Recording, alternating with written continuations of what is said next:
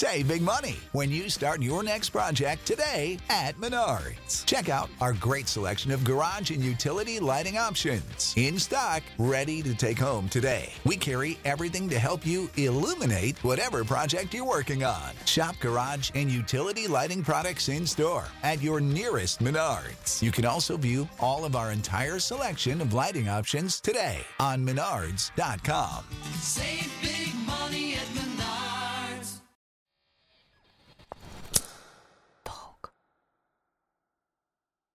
Такое ощущение, что ты начинаешь видеть кожей. Первая задача в таких прогулках перформативных — это отделить тело от мозгов. И вот когда его откомментировала профессиональная тифлокомментаторка, я схватилась за голову. Мы сначала пишем перформанс, а потом думаем, как будем достигать целей, а не наоборот, мы сразу пишем перформанс для людей с инвалидностью.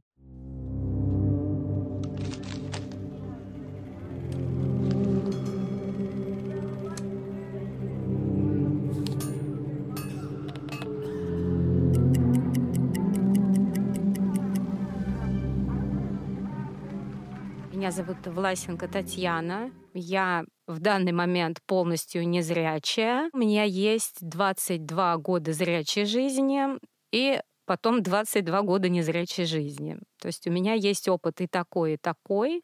Сейчас я э, работаю парфюмерным стилистом, занимаюсь подбором ароматов последние почти уже 7 лет. И четыре с половиной года назад я случайно попала в перформанс «Хор исполнения желаний».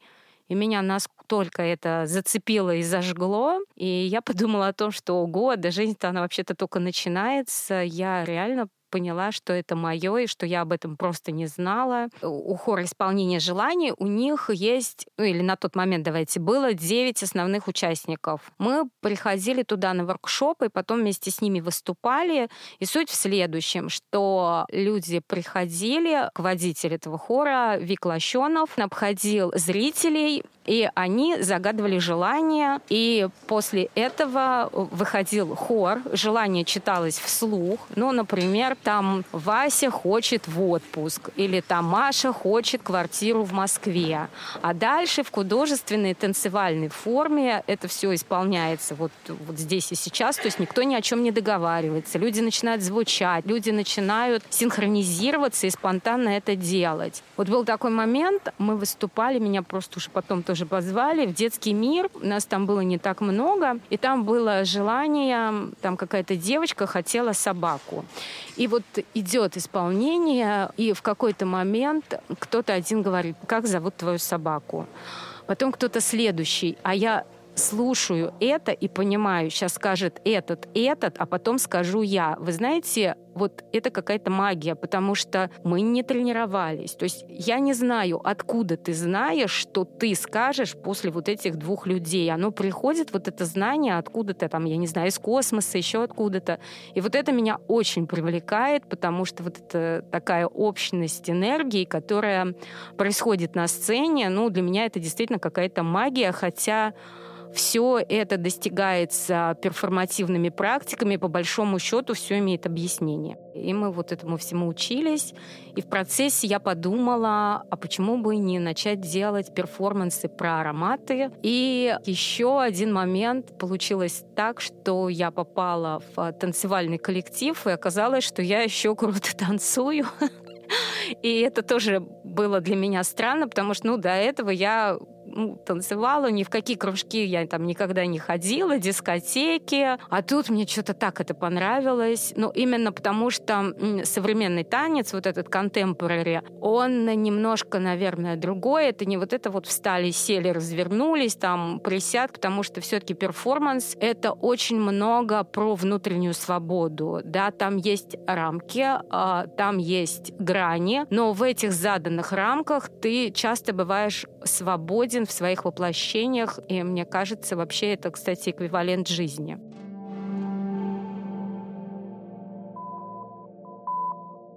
В любом случае, для того, чтобы танцевать современный танец, все равно нужно знать какие-то азы, знать э, связки, ну, хотя бы для того, чтобы понимать, из чего ты можешь импровизировать, да. Это с одной стороны. С другой стороны, насколько ты можешь отпустить себя на волю и позволить себе какую-то свободу, которая, в принципе, ну, не всегда, возможно, одобрительно и на сцене, и вообще в обществе. Я сейчас не имею ничего в виду фривольного, я имею в виду, что просто, ну, там, вот это неприлично делать на сцене, хотя в этом ничего такого нет, да, то есть это больше какие-то зажатости, которые нам навязаны, и действительно современный танец, он, на мой взгляд, убирает зажимы, возвращает нас в тело, и очень часто я начинаю видеть телом. Такое ощущение, что ты начинаешь видеть кожей и были такие моменты, что у тебя в голове рисуются силуэты людей, по крайней мере, где они находятся. Не всегда может быть, что они делают, и это происходит на расстоянии. Это бывает и в каких-то общих танцевальных практиках, это бывает и вот я вела перформативные прогулки в музее русского импрессионизма. Это тело толстое, худое, прекрасное. Смысл в том, что каждое тело, оно прекрасно по-своему, несмотря на свою там худобу, толщину и так далее. Самое важное, как к этому обращаться. И вот как раз а, Борис Кустодиев живой пример этого. Кустодиев, он вообще был достаточно таким интересным, скажем так, художником. Это как раз был его автопортрет. И он его достаточно в свободной такой форме изобразил. Он там сидит такой полуголый, у него выпятен живот, то есть он не на, не на йоту себя не приукрасил, в отличие от многих других художников. И вот видно, что у него там задорно вздернуты усики, глазки горят, и он сидит в инвалидном кресле.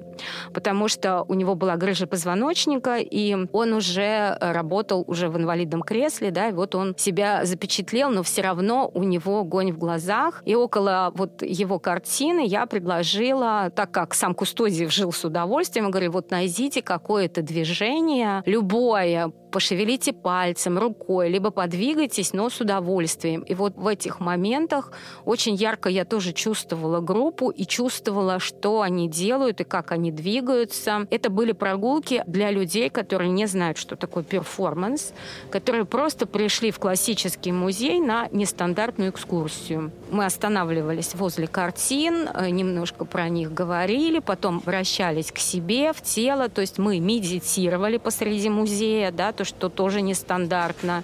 Был момент, э, когда я задала такое задание. Вот сейчас представьте, что вас э, будут рисовать, вас запечатлят в века. Э, найдите позу. То есть все равно я там предлагала людям немножко покрутиться, подвигаться. Не то чтобы вот сразу найти эту позу, да. И вы знаете, была группа одна, она практически вся посреди музея села на пол это люди, которые к перформансу имеют мало отношения, просто настолько их это раскрепостило, что они это сделали.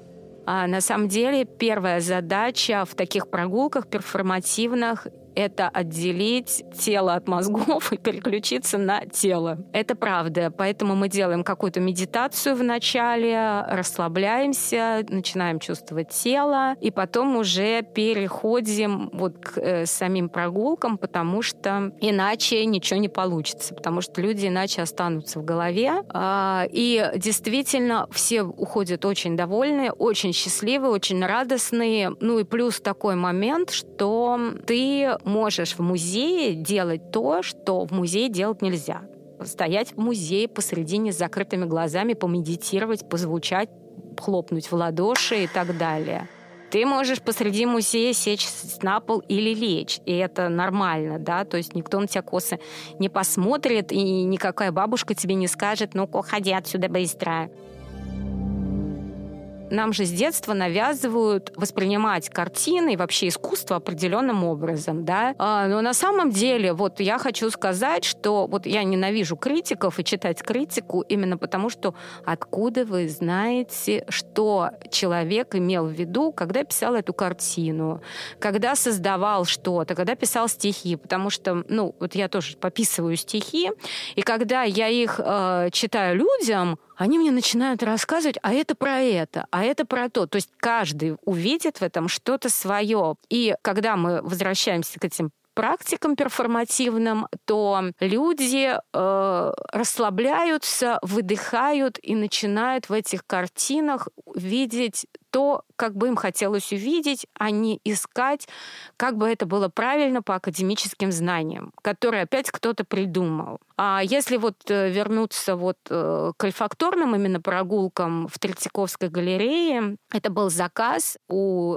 э, Грабаря было 150 лет со дня рождения в прошлом году осенью, и была достаточно большая выставка, и был заказ как раз обыграть э, эту выставку альфакторно. Так как все-таки произведения искусства, они уже созданы и готовы, да, и я считаю, что я не вправе лезть ни в коем случае со своим там каким-то видением и навязыванием, да, то э, мы тоже сначала вот там помедитировали, там включили именно нюх, поговорили, какие бывают там классификации ароматов, и потом мы взяли в основном, конечно, натюрморты, либо какие-то пейзажи, мы нюхали масляную краску, я приносила цветы, отдельные парфюмерные масла, где-то люди угадывали, где-то мы делали тифлокомментарий. То есть, допустим, если это были цветы, естественно, мы их нюхали у картины, потому что уже видишь цветок, и ты, ну, как бы, что тут угадывать, вот ты его видишь и нюхаешь. Если это было какое-то масло парфюмерное, то да, мы сначала угадывали, что это такое, а потом шли уже к этой картине и да, вот оно не оно. Кстати, хочу сказать, что лучше всего и чаще всего угадывают дети. У них э, сознание не замутнено ничем, честно. Остальные начинают искать то, чего там нет. Это абсолютно, да, правда. Я настолько сама была поражена, Вообще самая главная задача таких альфакторных перформансах показать, что все мы одинаковые, но ароматы все влияют на нас по-разному. И, в принципе, я изначально начинаю об этом говорить, чтобы люди изначально не уходили в какую-то колею, а как должно быть у меня, да, то есть вот, допустим, есть аромат грейпфрукта, эфирное масло, да, все говорят, что если вы хотите похудеть, вы должны его понюхать. Вот если я нанюхаюсь этого аромата грейпфрукта, у меня начинается дикое слюнотечение, дайте мне срочно мясо. То есть э, не работает. Я участвовала в перформансах, где действительно есть полностью постановочный танец около четырех лет назад я попала в проект «Танцы в темноте». Это был тоже он в Музее русского импрессионизма, и там мы танцевали картины. И там перформанс, он полностью постановочный. Я там была просто как обычная танцовщица или перформер. У нас была хореограф-постановщик, которая как раз э, все это и продумывала. Почему это называется перформансом? Потому что мы танцевали картины. Там действительно было несколько моментов, когда когда есть четко от начала до конца ты танцуешь вот свои партитуры. Мы сделали такое платье, достаточно любопытное. На самом деле я хочу об этом рассказать. Я не знаю, была ли довольна вот наша хореограф бы этим, но мне на тот момент показалось, что это тоже перформанс. Она купила обычную подкладочную ткань, и они просто на мне взяли и степлером скрепили все это дело платьем. То есть получилось длинное платье, да, и пуговицу пришили только на шее, чтобы я его не потеряла. Но на самом деле у меня была моя подруга, она фотографировала на приближенных фотографиях, видно, что вот когда я стою спиной, что у меня вот сзади вот этот шов, он пробит как раз вот этим степлером. Для меня это дает очень много энергии, и для меня это тоже про перформанс. А наша хореограф считала, что это неправильно, что у нас должны быть профессиональные костюмы. Я считаю немножко по-другому, потому что не в этом счастье и не в этом фишка, вот честно. Сейчас э, я поделюсь все-таки идеей хореографа, не своей, да, но на самом деле вот эти танцы, они мне очень помогли. То есть э, в данной ситуации была примерно следующая, я так понимаю, идея, ну, по крайней мере, как я ее поняла. Это начало 20 века, это Америка, и эта женщина, она аристократка, художница и меценатка. Ее вот дерут все вот эти три части, да, то есть вот у нее, когда я танцую позвонок, позвоночником, что он пытается выйти там куда-то наружу и так далее. И дальше просто, наверное, что-то додумывает. Вот она оживает, она пытается танцевать свой танец, ну и заканчивается оно тем же, что она садится на место и также замирает. То есть она вышла там, выразила свои эмоции, которые ее раздирают, и вернулась. Есть, кстати, очень много художников, которые против того, чтобы танцевать картины. Ну, если честно, я в этом ничего плохого не вижу. Потому что они считают, что картины к танцу не имеют никакого отношения, наверное, так же, как и я, против того, у нас сейчас очень модно стало, ну, картинам создавать ароматы. Я тоже против таких вещей, потому что настолько аромат индивидуален и настолько он индивидуально э, воспринимается, что мне кажется, это только сбивает с толку, и на самом деле, на мой взгляд, это нарушение границ художника, потому что, может быть, парфюмер, который создавал это произведение и видел это по одному, но не факт, что ты почувствуешь так же, потому что ароматы все воспринимают по-своему. Ты там можешь положить малины, ну, кто-то возьмет ее и не почувствует вообще. Я считаю, что это не очень правильно. И когда вот я делала свои работы, они были очень индивидуальны, и мы всегда возвращались туда-сюда. Вот мы сначала брали там Грабаря какую-то картину, мы ее обсуждали. Я говорю, а теперь мы возвращаемся к себе, а вспомните, а как это у вас? То есть всегда есть граница между художником и восприятием. То есть мы все равно, когда смотрим картины, мы зрители.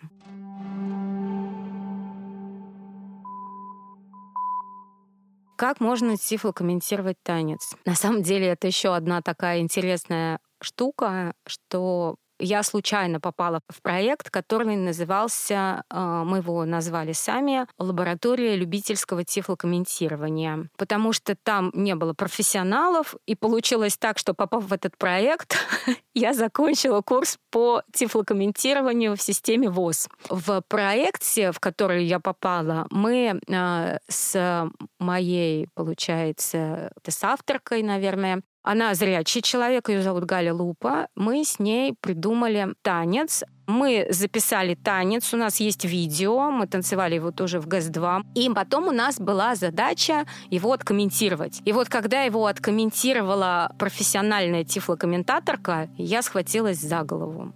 И я поняла, что то надо это делать самим, потому что если вы мне можете накомментировать, когда я это не знаю, но когда я знаю и понимаю, что я делаю, а мне рассказывают, что я делаю совсем не это, ну извините, я прекрасно понимаю, что я делаю. Мы там, допустим, уходим в позу ребенка, ну, чтобы вы понимали, это ты просто на коленях живот кладешь э, на колени как раз, лбом в пол и руки вытягиваешь вперед, да. Это называется поза ребенка в современном танце, ну и много много где еще, да. Галя и Таня молятся. Думаю, ё-моё, ну мы в современном танце, где же мы молимся-то? Ну и вот, ну как бы были еще моменты, там Таня танцует, оглаживая себя. Я говорю, где я себя оглаживаю? Вы чё? То есть, ну как бы там вообще, ну не про это было. Да, я танцую огонь, и в какой-то степени пламя огня, но, наверное, действительно в какой-то момент выглядит сексуально, но там не было секса. Ты просто в какие-то моменты выключаешь это, и ты танцуешь как движение, да? Просто я подумала, я сразу полезла всех спрашивать, потому что, ну, в общем, оказалось, что я на самом деле очень правильно себя представляла. Я сейчас оговорюсь, на самом деле есть одна очень интересная вещь. Я когда танцую, у меня такое ощущение, что я вижу себя со стороны. Если это вот танец постановочный, я могу сказать потом, где я накосячила я четко понимаю, что я делаю, в какой момент. Это очень удивительная вещь. Я спрашивала еще одной незрячей девушки, она сказала, что она этого не чувствует. Поэтому это все тоже достаточно индивидуально. Если возвращаться вот к понятию тифлокомментирования, в итоге я села и откомментировала сама этот танец, потому что это было более близко к теме и более, кстати, понятно. У нас после этого было два воркшопа. Первый был в гараже, а, где были разные участники, и танцовщиков там практически не было. А в ГЭС-2 у нас пришли только танцовщики. На этом воркшопе мы тоже взяли кусочек комментирования танца и движения. И вы знаете, видимо, то, что люди этим занимаются, они настолько быстро поняли, что это, что в конце кто-то, вот один из нас танцевал импровизацию, и кто-то один описывал из участников и это было, ну, на 97%, это очень много. Я тоже сказала, что это прям какая-то магия была. И люди, которые были там незрячие, они тоже все понимали, им было все понятно, доступно. Это комментировали люди, которые до этого никогда комментарием не занимались. Представляете? То есть, видно, комментировать танец необходимо людям, которые сами имеют к этому отношение. Ну и, допустим, если это брать современный, то современный. Наверное, если балет, то балет. У меня сейчас намечается, во-первых, воркшоп в ГАЗ-2. Он будет 25 июля. И там я буду вести воркшоп для незрячих людей и для тех, кто хочет работать с незрячими людьми. И я там буду давать практики, как без зрения можно почувствовать пространство и двигаться в нем. Что можно также синхронизироваться, что можно вместе танцевать связки, будя на расстоянии, если правильно подобрать музыку. То есть все это возможно. На самом деле это просто все продумывается. На это нужно просто немножко больше времени. Я все время говорю, нужно поставить цель и дальше искать способы решения и они всегда найдутся. Что касается там, если синхронизированно все выучат связки и просто под музыку будут э, это делать, ну там все, все равно же там есть ритм, да, по-любому в ритм все будут э, правильно попадать и так далее, то есть это доводится до автоматизма. Все это делается, было бы желание. Я хочу сделать как раз вот этот воркшоп с завязанными глазами, там будет не очень много участников, мы договорились на 12, там будут и зрячие, и незрячие люди, и и мы э, как раз вот сначала поучимся синхронизироваться, чувствовать. Вот я хочу включить, подключить вот как раз, чтобы люди начали видеть кожей, а не глазами в конце сделать спонтанный перформанс, тоже, чтобы люди уже почувствовали, как это может быть. Причем я так думаю, что из незрячих как раз для них это будет важно, именно потому что они не участвовали в перформансах, а зрячих там в основном будут перформеры, и они просто почувствуют, как это можно сделать, во-первых, без зрения, во-вторых, что незрячие могут это делать, ну, вот такая минимальная цель, я бы так сказала. И еще один проект, мы его уже начали делать, он будет в Новой Третьяковке в октябре. Он называется «Танцевальная лаборатория Лины По». Была такая скульптор, а, ее звали Полина Берштейн. Она была балериной, танцовщицей, и в 34 года она переболела полиомиелитом и ослепла. Более того, еще она была частично обездвижена. И в итоге она стала скульптором незрячим. И вот когда я читала книжку, я была в таком шоке. Я думаю, господи, как она это делала. Вот вылепить, как делают профессионалы. То есть она вот, э, ну, там, останавливалась, прощупывала свои мышцы. И потом все это передавала в своих работах. У нее, конечно, очень много танцовщиц э, разных. А есть работы, вот есть портрет Пушкина и Чехова. Вот портрет Чехова, он как будто вытекает из куска глины. И когда я его увидела, Книпер Чехова, Ольга, она расплакалась, потому что она сказала, что это самый лучший вообще портрет, больше всего похожий. У нее был какой-то свой образ в голове, да, и она вылепливала вот это все. И в какой-то момент у нее даже немножко восстановилось зрение, но ей это мешало, и она завязывала глаза. И если вот брать нашу лабораторию, то хочется тоже как-то немножко еще стереотипы поломать э, в головах людей. Приходится много именно продавливать и даже проламывать вот ту идею, что, ребята, мы сначала пишем перформанс, а потом думаем, как будем достигать целей, а не наоборот, мы сразу пишем перформанс для людей с инвалидностью. Но это неправильно, это не искусство, и это не про инклюзию.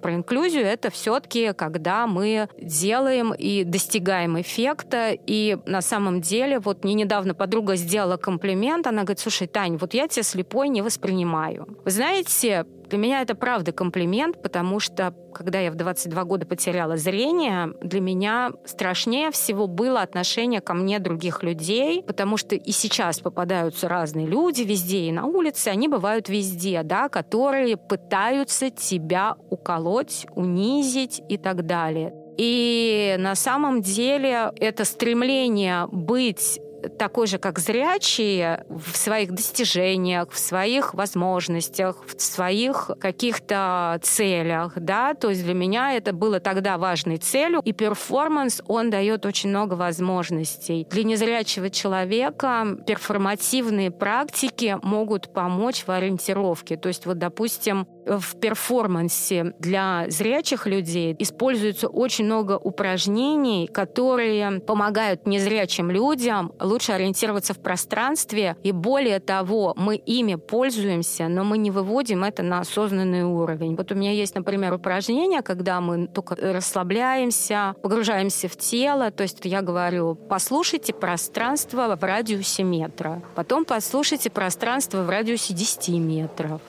И потом послушайте пространство вот в самом дальнем там зале, вот то, что вы услышите. То есть это, в общем-то, три абсолютно разных удаления от нас. Но незрячий человек устроен так, что он слушает и то, что вот ему говорят рядом, и следит за тем, что где-то далеко, да, вот, допустим, мы разговариваем, я говорю, сзади машина. То есть зрячий человек этого не слышит. Или когда вот я иду по улице, и нет никакого ориентира, ну, обычно мы там по бортикам ходим, будем еще что-то вот пересечь пространство, ты слушаешь, что там впереди, где впереди идут люди или где еще что-то. То есть ты себе намечаешь цель, вот эту звуковую, и идешь. Ну вот это один из примеров. Таких примеров на самом деле довольно много. Я, когда стала вот всем этим заниматься, я стала намного увереннее ходить одна, лучше ориентироваться. И вот по мне, я когда иду однострость, я иду очень плавно и спокойно. И многие говорят, слушай, ты идешь, как будто ты без трости идешь.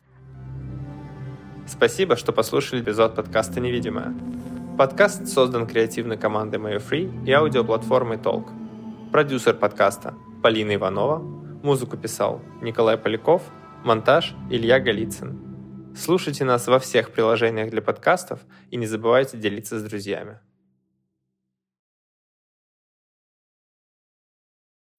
When you need mealtime inspiration, it's worth shopping Kroger, where you'll find over 30,000 mouthwatering choices that excite your inner foodie. And no matter what tasty choice you make, you'll enjoy our everyday low prices, plus extra ways to save, like digital coupons worth over $600 each week. You can also save up to $1 off per gallon at the pump with fuel points. More savings and more inspiring flavors make shopping Kroger worth it every time. Kroger, fresh for everyone. Fuel restrictions apply.